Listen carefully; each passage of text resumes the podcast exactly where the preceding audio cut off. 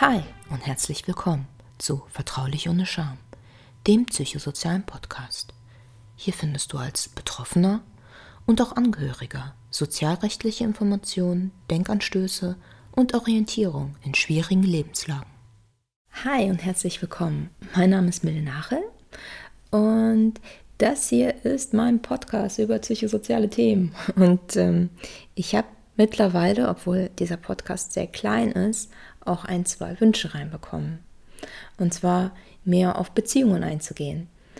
Und in dem Bereich Freundschaften und Freundschaft beenden. Und ich fand äh, das unheimlich interessant, muss ich zugeben. Vielen Dank.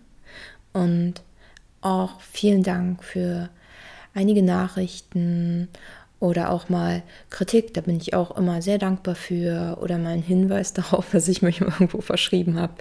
Und ähm, ja, auch vielen Dank, dass, dass Sie hier zuhören.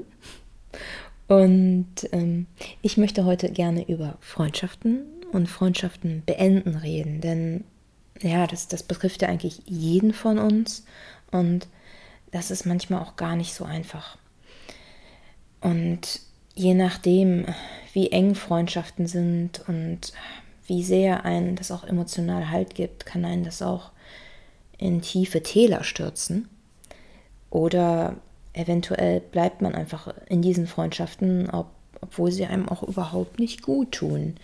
Allerdings finde ich bei sowas ist es auch immer wichtig, wie bei allen Beziehungen, egal ob Liebesbeziehungen oder auch Freundschaften, es gibt ja so gesehen, ich finde, es gibt nicht weiß und schwarz. Es, das Leben ist grau. Also es muss ja auch immer beispielsweise, wenn man in der Freundschaft ist und eine wird ausgenutzt, muss es ja auch jemanden geben, der das mitmacht.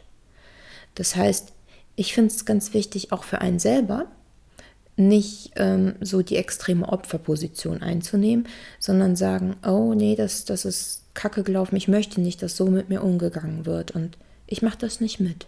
Und dann zum Handeln zu kommen. Denn wenn man ähm, in dieser passiven Rolle und dem Erdulden bleibt, dann tut einem das nicht gut. Das, das saugt die Energie raus und kann einen so fertig machen. Und deswegen ist es eigentlich ganz sinnvoll, ja, alle paar Jahre auch einfach mal so, ja, Inventur würde ich das nicht nennen, aber vielleicht auch mal drauf zu gucken, tut mir denn das und das noch gut oder ist es einfach nur falsche Verpflichtung oder Gewohnheit? Dass man befreundet ist, denn man verändert sich ja auch im Leben.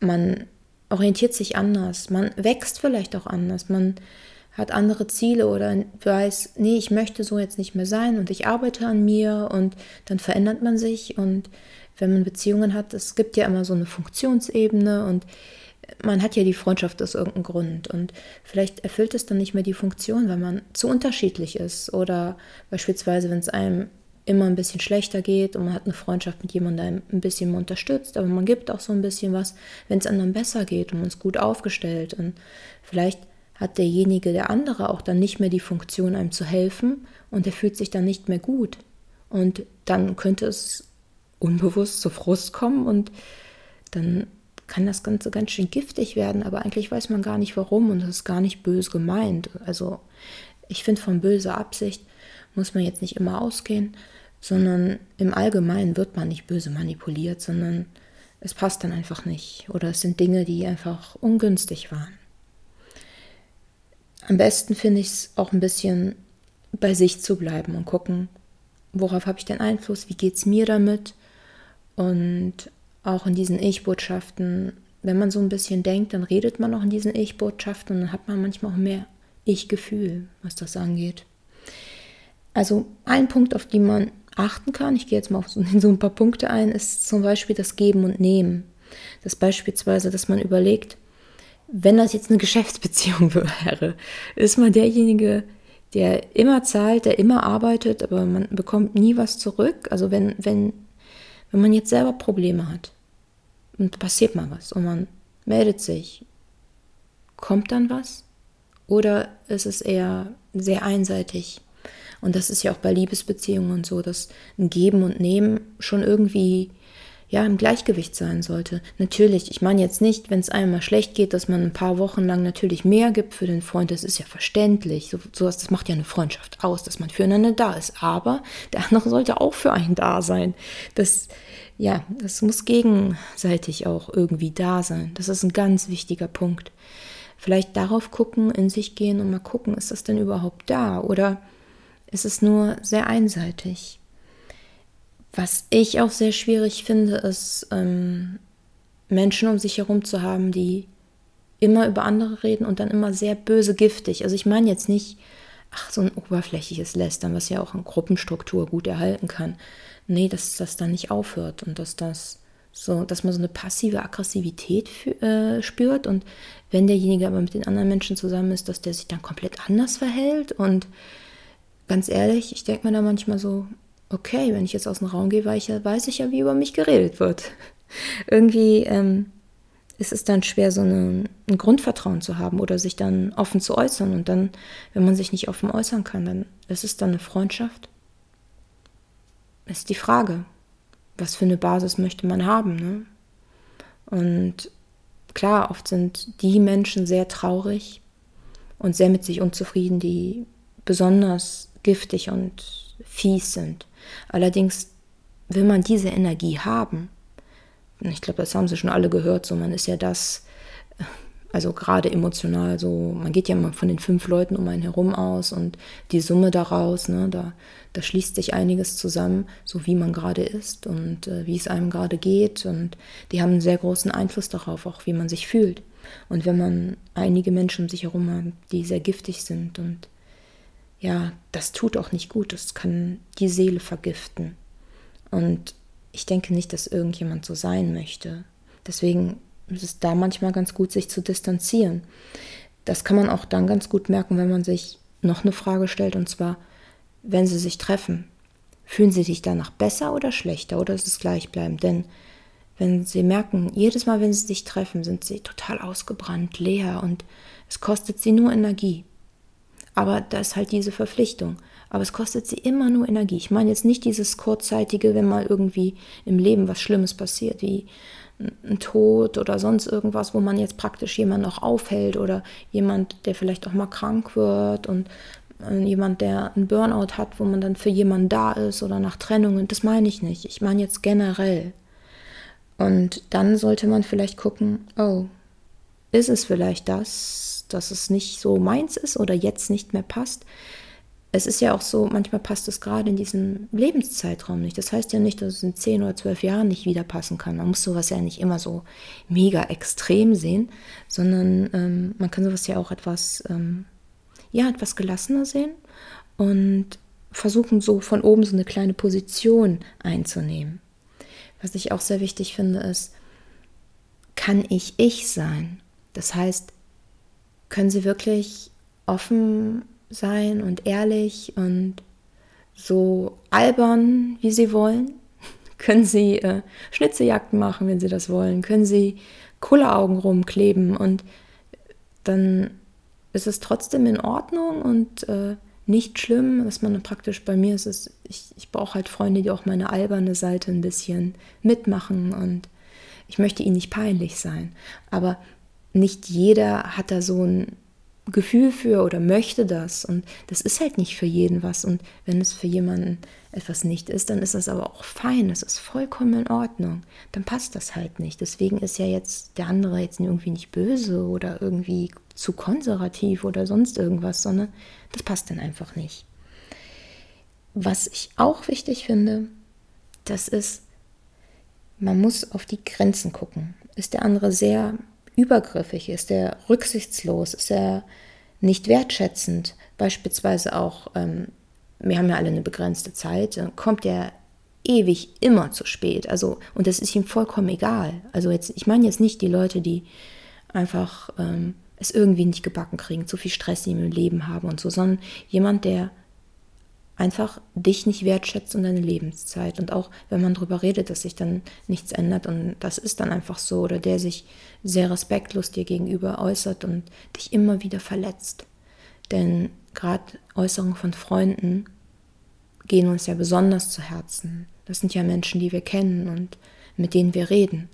Und dann hat, haben diese Worte ein besonderes Gewicht. Und wenn man, ich, ich finde diesen Begriff toxisch irgendwie nicht so, weiß ich nicht. Ich, ich versuche mal so gleichgewichtmäßig da so Verantwortung rüberzugeben, weil man muss es ja auch mitmachen.